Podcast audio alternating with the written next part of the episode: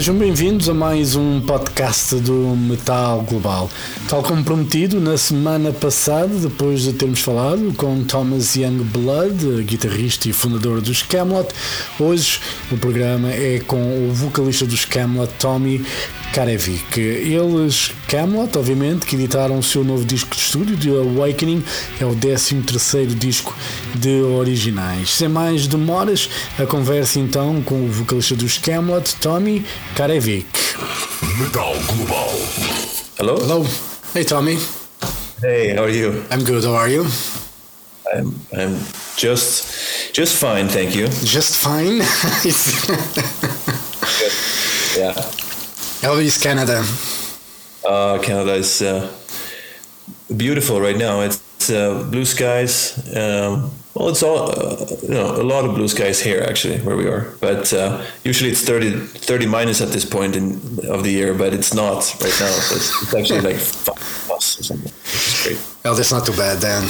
Anyway, and uh, The Awakening, new Kamelot record.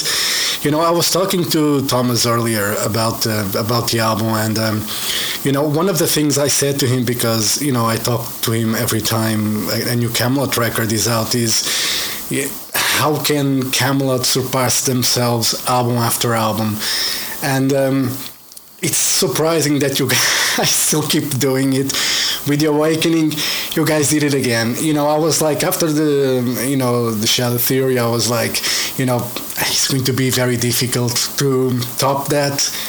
But then the awakening is out and uh, it's even better how was the the writing process and uh, you know try to guide me a bit um, through that you know process of writing for these new records Well, first of all, thank you. That's really nice to hear. Um, I mean, uh, yeah, it was of course COVID hit, and um, we, we got a lot more time uh, to to work on stuff than uh, than we necessarily needed.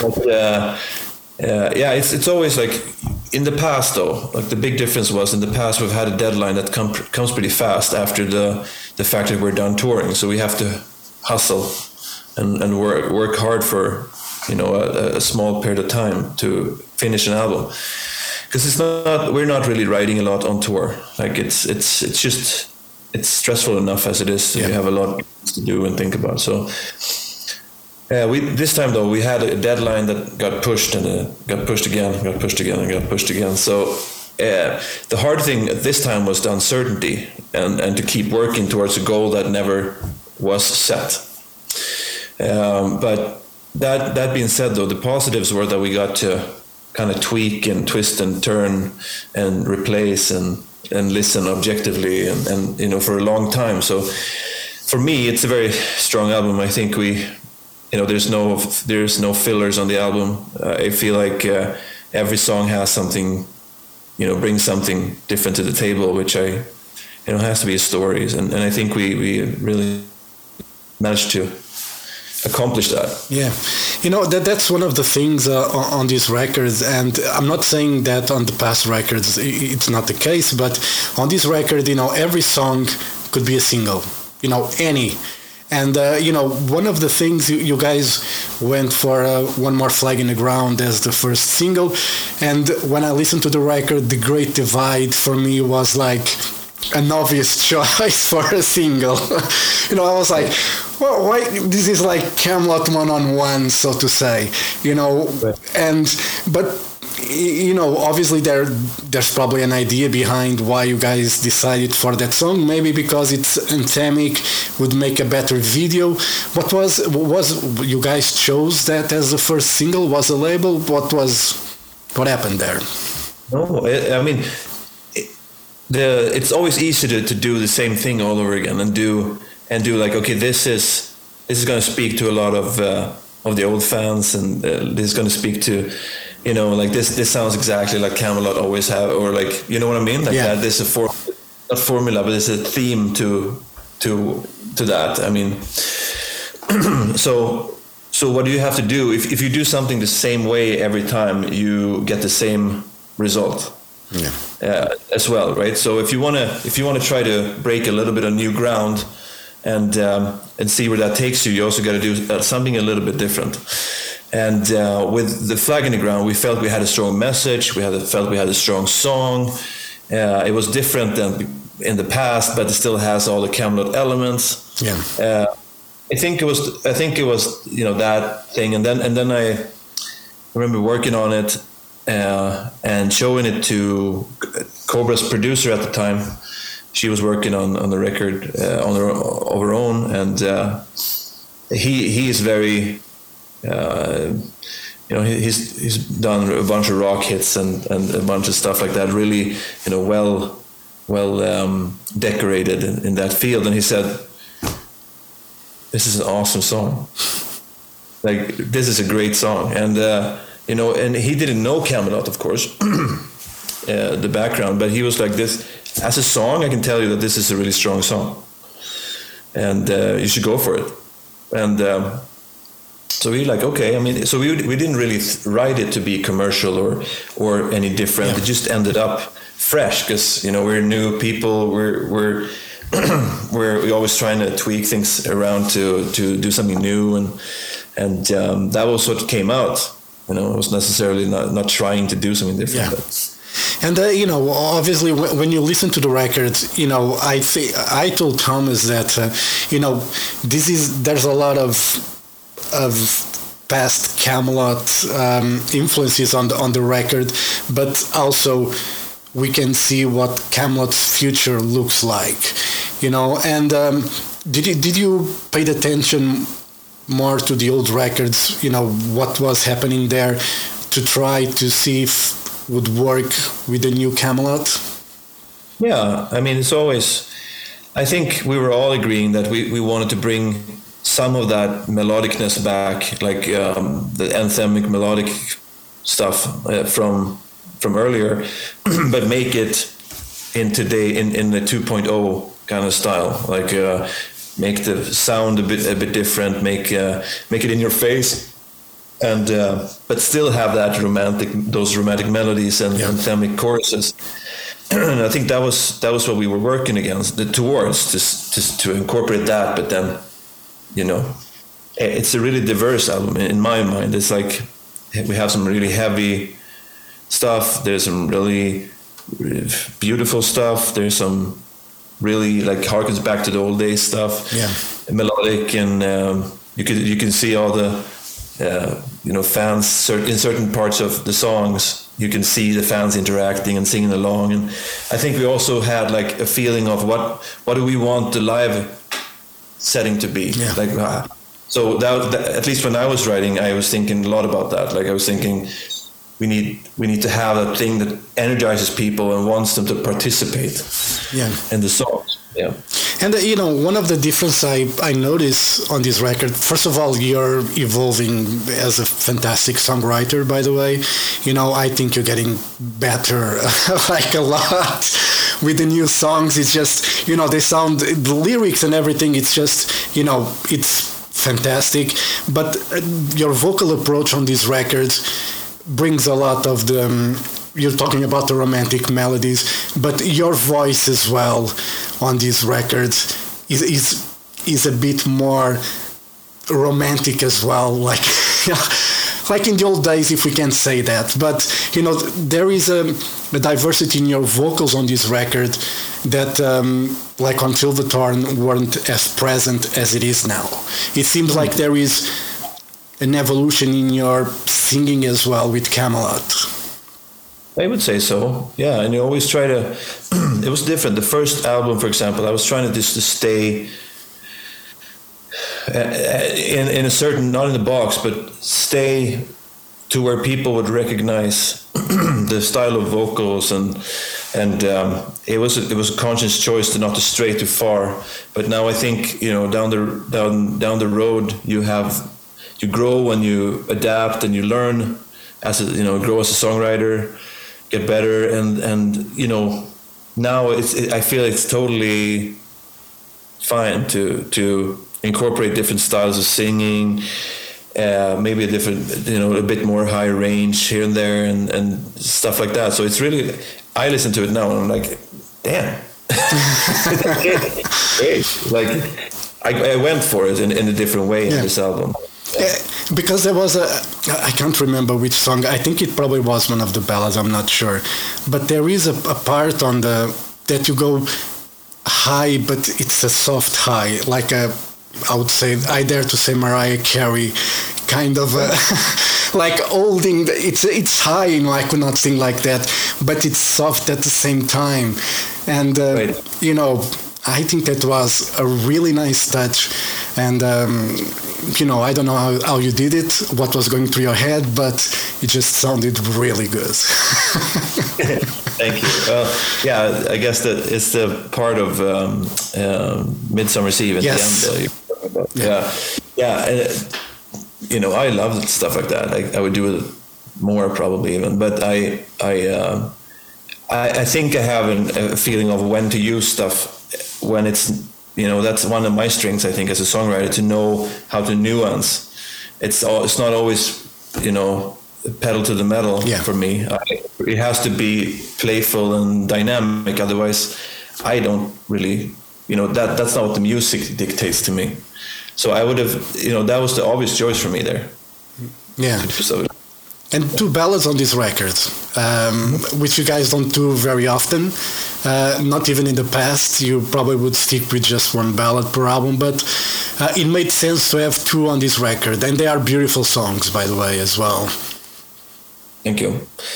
Yeah, the other one is more of a scaled down rock ballad. I mean, like it, it's yeah.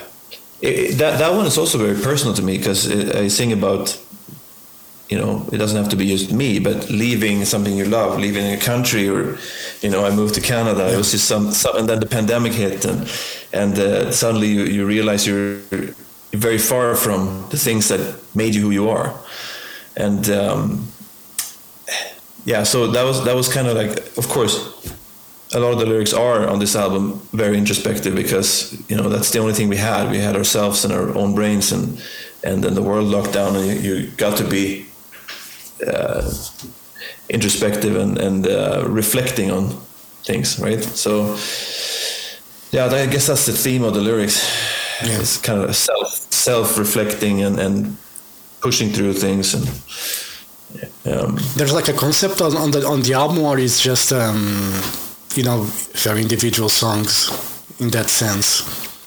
Uh, there, there are, uh, they, they are individually uh, separate uh, from each other. But I think, you know, since you're writing, uh, now we wrote it over over the you know two years or so, but you were in a certain state of mind, which brings a certain state, a certain type of uh, lyric. They, they're all kind of connected in, in the way that you know they're written very close together and and I think that's the case with most albums you can you can kind of feel that if you if you write something it's a snapshot in time of who you are at that moment. And then that's how you can relate to the things in the same uh, sphere I think.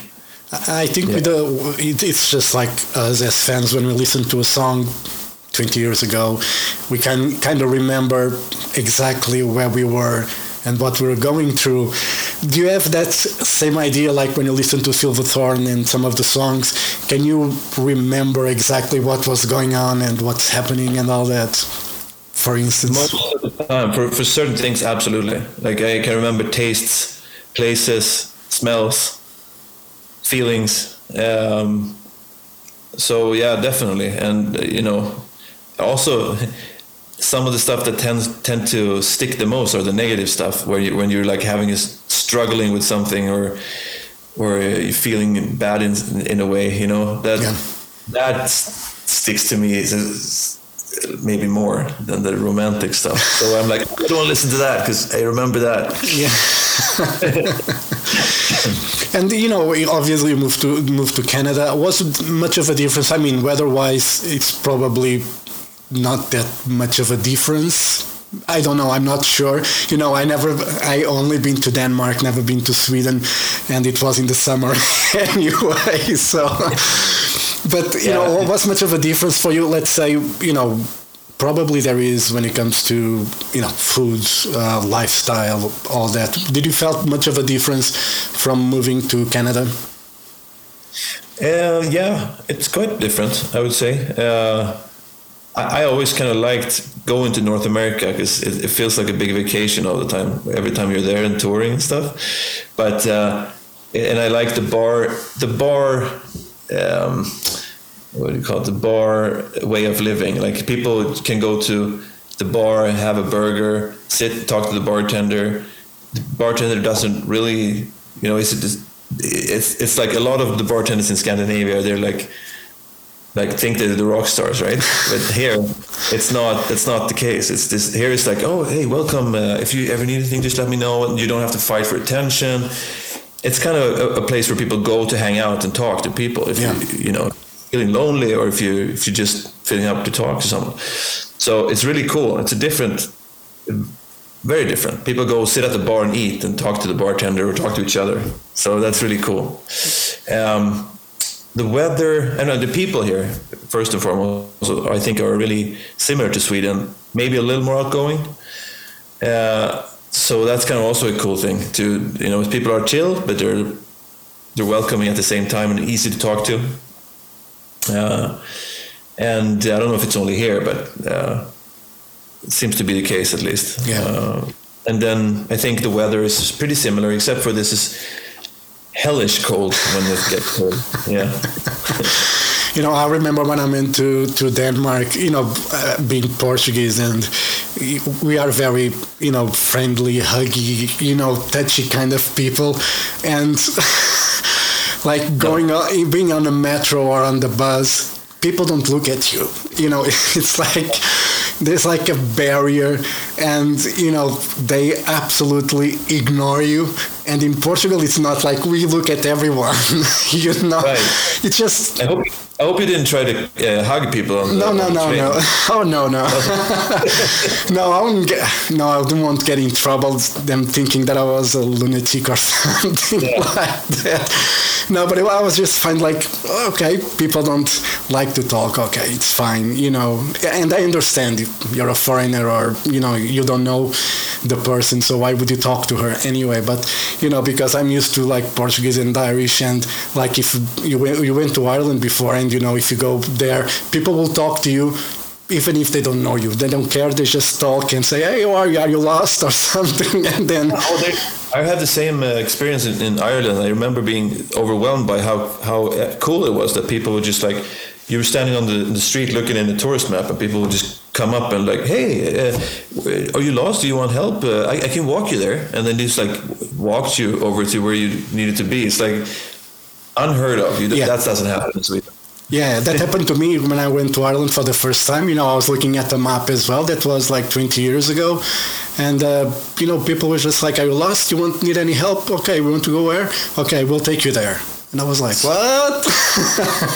that's that's that's cool. Yeah, exactly what that's happened to me too, actually. Yeah, and uh, you know, when you're writing you know for this record you know obviously the pandemic you know everybody was you know you couldn't be like in touch with you know meeting people or anything like that uh, was there any frustrating times for you when you're writing that you like you know this is not coming out the way that i want you know i just want to smash the hard drive or something yeah no always uh, always uh, some of that for sure and uh, i mean sometimes it takes two weeks to get a verse but it's just how what it is to be a creative artist and write. It doesn't matter what you're writing for; it's always going to get stuck sometimes. But someone once told me that um, if you can enjoy those moments and, and think of those moments as as the moments that separate you from what someone else would have done. Um, like this is what this is what defines you. You're not happy here. You're waiting until the right thing comes might take two weeks for, and sometimes you write a song in a day. That rarely happens, but you can. Yeah. Yeah. And it's just different. But no, yeah, definitely frustrating sometimes. But then trying not to try try not to panic or you know try to do stuff that you love. Uh, to to get the creativity creativity flowing again and uh, yeah, that, but definitely, I think everyone that is creative or does something like that for a living has, has felt some of that for sure. Yeah, and uh, you know, uh, Midsummer's Eve, um, I've heard it's your baby in a way that you wrote, you know, most of it. How long did it take to write that song? When did you realize, like, okay, this is something really cool? Mm.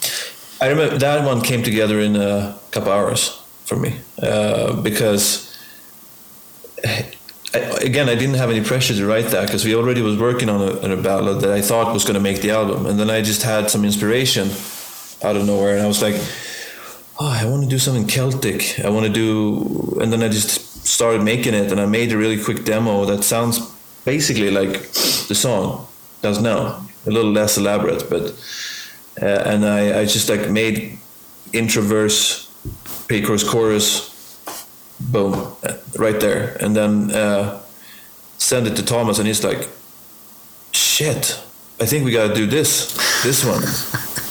and so it was no, there was no pressure or anything, which also helps when you're writing. You know, you're not like blocked or anything. Yeah. But um, yeah, and then then um, I worked, or we worked together with Miro on on on the final arrangements. Um, he's he's an amazing arranger. So uh, just to get get the right elements and right um, instruments doing the right things. Uh, but basically, pretty much sounded like like it did already. But yeah. And uh, you know, obviously, you know, with the, with this with this record, you know, besides the ballads and and everything, you know, there's you know great great songs. What was the one that uh, took the most for you to to to write? Mm. Uh, the the one that took the most to write was "Flag in the Ground." was worth it in the end. yeah, but it, that one I remember having the riff uh, for the verse and the pre-chorus uh, so long ago, and then it just it just became like like we were just trying to different things around it and it's been so many versions of it and then what actually came out may sound like a simpler song but it, it, it that's not writing a simple song that has a, a good hook and a good um, compact and and doesn't confuse people is harder than people think.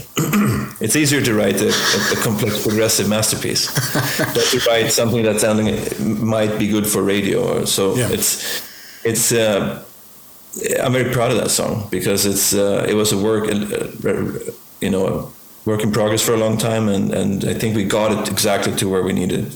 Yeah, and uh, obviously having a studio at home makes it easier when you have you know an idea. You can just you know go into the studio and um, and write down.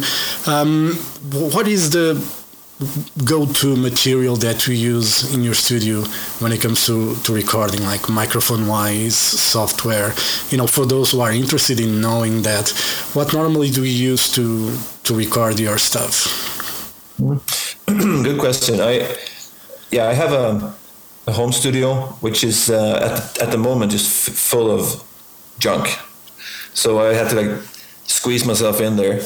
And um, but uh, it's it's it's as it is now. It's not completely perfect for for recordings, like for vocal recordings and stuff. So I have to hang a bunch of things. I have to hang a bunch of covers and blankets and stuff. But but uh, in the future, I'm gonna have, you know, I'm I'm looking to do a perfect, you know, where it's sonically perfect, but it, you know, we're just moved a lot the last couple of years, and it's never been um, working out that way so far. But the, the, the hardware I'm working on, if I if I'm in my studio and I and I pad it up right, I'm using uh, the Neumann microphones, uh, so Neumann U87 and U67, um, and uh, amazing microphones. Like you, what you can't if you can't record a, a decent sounding vocal with that, that's not then the, the it's not uh,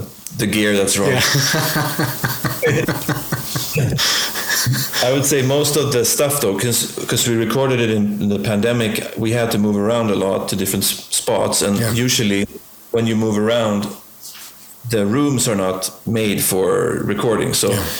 you have to take care and and um, first do what you can by padding the room, but also using a different mic that doesn't take in so much uh, noise. Yeah.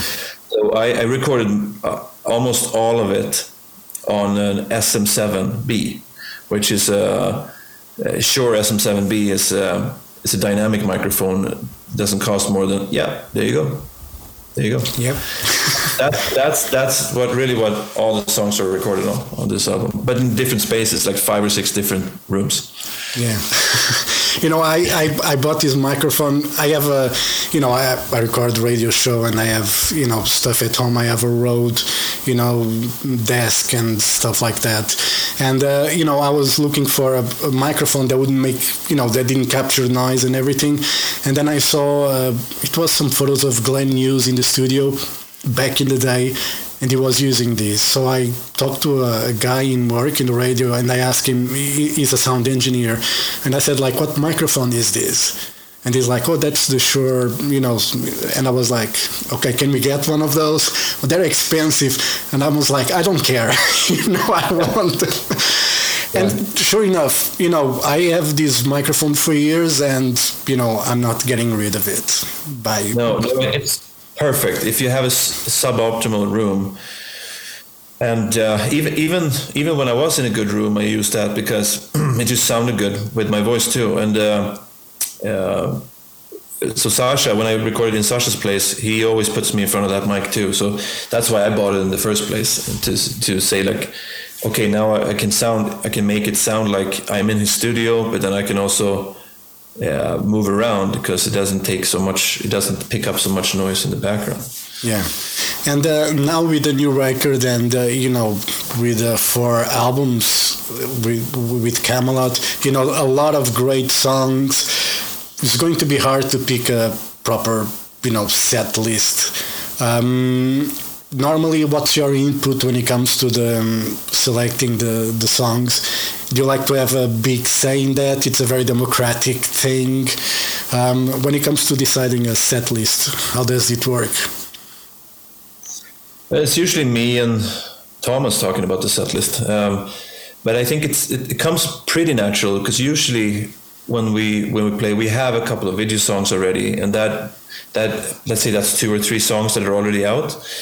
Uh, and usually we play like four or five new, maybe four, so so really it's easy. You play the video songs you play um, if you have a guest you play you know maybe the song that the guest is guesting on. And that's really it. Like and and maybe the new ballad for each uh, for each album. So it's hard. It, it, it's hard to the hardest part is not to add songs it's to take away the songs yeah. you don't want to play anymore or don't can't play necessarily because yeah. you don't have enough time so that's the big part. Like, what songs are we substituting? Yeah. So yeah, it's hard. I mean, it's always that's the biggest thing, and we, that's where we are right now. Like, what do we do? What do we do? And yeah. you have the fans saying like, "Why didn't you play that song or that other song? You know, why?" uh, yeah, it's it's yeah. The the it's the answer is most likely we didn't have time yeah. Because we, we, love, we love the songs. I mean, if we could play longer, we would as well. Um, but so many great songs in the in the discography and the history of Kamelot. Yeah. And I mean, the whole the whole thing though about Kamelot is that it's not a tribute band of itself, so to speak. So it's kind of like you want to play some of the new songs and push those. Uh, that means some of the older songs might have to stand yeah. back a little. No, and it's understandable, you know, and the, the, albums are great, the songs are great. So, you know, what can you do when there's a new audience, you know, coming to the shows as well, and they know more the newer material than the old stuff. So, I'm sure if you if you try to play a deep cut, you probably have people looking at you like, "What is this?" yeah, exactly. And I think we've had a few of those moments where we tried to play you know, we, we all love certain songs. Like we, we wanted to play um, Black Halo from Black Halo, for example, and then the crowd just maybe five people knew it at the, in the in that specific, and it it doesn't translate live well because yeah. uh, you want to have songs that the most people actually know and can sing along to. Otherwise, it's a little the, the the show doesn't have the same impact, right? Yeah, yeah, it's understandable. And uh, you know, on this album you have plenty of guests. You know, Tina uh, playing the the solos, amazing job she does on the on the album. You have also Melissa Bonny from Ad Infinitum. You know, joining with vocals. Simone Simons, you know, back again with Kamelot for a bit as well. Do you always look forward to you know have guest vocalists on the on the albums with you? Well, it's, I think it's a part of the sound at this point. Like I think people, you know, appreciate it as a dynamic, and I think we have a lot of songs that have female vocals, so we want to play them live. We also we also kind of have to, um, you know, have someone impersonate that on stage. You know, yeah. which it's also, you know, uh, fun. At, a lot of fun too to have interaction on stage and you know movement and and uh, a little female flair too. So yeah. it's uh, yeah, it's it's good to play off the male and the female and uh, different textures. I, I, I like it. I think there is a, there is a good chemistry there when it comes to those, and I think work very well with Kamelot. You know, in that sense, I think you know. Every, whatever album and era of Kamelot that uh, did that always worked and still works nicely, and we expect that. One of the things I told Thomas was I think this album, like the Shadow Theory as well, as I said before, deserves to be played, you know, in its entirety. So I told Thomas, 2024, maybe should guys should think about the tour, you know, where you can play this album from start to finish, and then you can add a second part where you play greatest hits or stuff from the last three records. You know, I think it's something that you guys should consider. Yeah, I mean, I could see that with this album, uh, for sure, because I yeah, it has a. Uh, I don't think necessarily every album you could we could do that with, but I think this album, you know, is strong in the sense that it, it only has songs that that that really sticks out on their own, which is really cool. Yeah. Yeah. And uh, before we go, I know, yeah, we are close on time, one minute left. And uh, are you looking forward for the tour? You know, first leg, you're going to do the cruise first, and then you're coming to, to Europe for the first round. Uh, you looking forward to play some of the new songs live? Definitely. I mean, that's always fun, and see how they go over live, and you know, you get a, a good feeling right away, and um, it'll, it'll be fun to to try the first song now. We're only going to play new, one new song on the cruise and in South America because the album's not out. But um, it's always going to be fun to see, you know, because I think it's going to be a really banger live, you know, people interacting and shouting "Hey!" and yeah. being being being uh, on the ball. So I think I think that'll be really cool. I look forward to it a lot. Yeah. Yeah, uh, the song is very anthemic. I think it's uh, you know probably you know you probably are creating a little monster here because people might want to bring flags to the show. And you left, people, you left people complaining say like hey put that flag in the ground because i cannot see the stage. Yeah true. Definitely. Well let's hope that's the case all right, Tommy, thank you very much for your time. Love the Awakening, great record. Uh, I look forward to see you guys. You're not playing Portugal on this first leg, but um, you know, I was just saying to Thomas, maybe on the second leg, if you play Spain, you can play Portugal. So um, looking forward to see you guys live.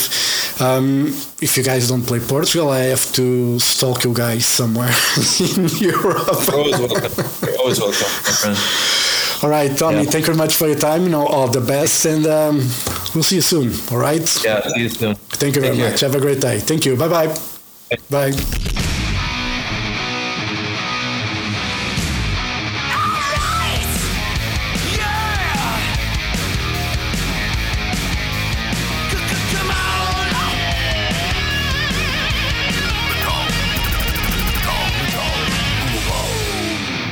Metal Global uh, foi conversa com Tommy Karevic, vocalista dos Camelot.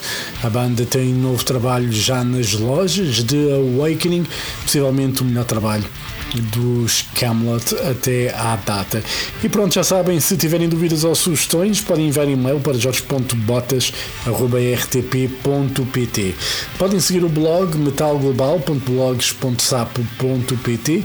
Podem também seguir-me no Twitter e Instagram em arroba Mountain King. Podem fazer like na página de Facebook do Metal Global e também seguir o Metal Global Podcast em Apple Podcasts e no Spotify. E pronto, eu volto no próximo podcast.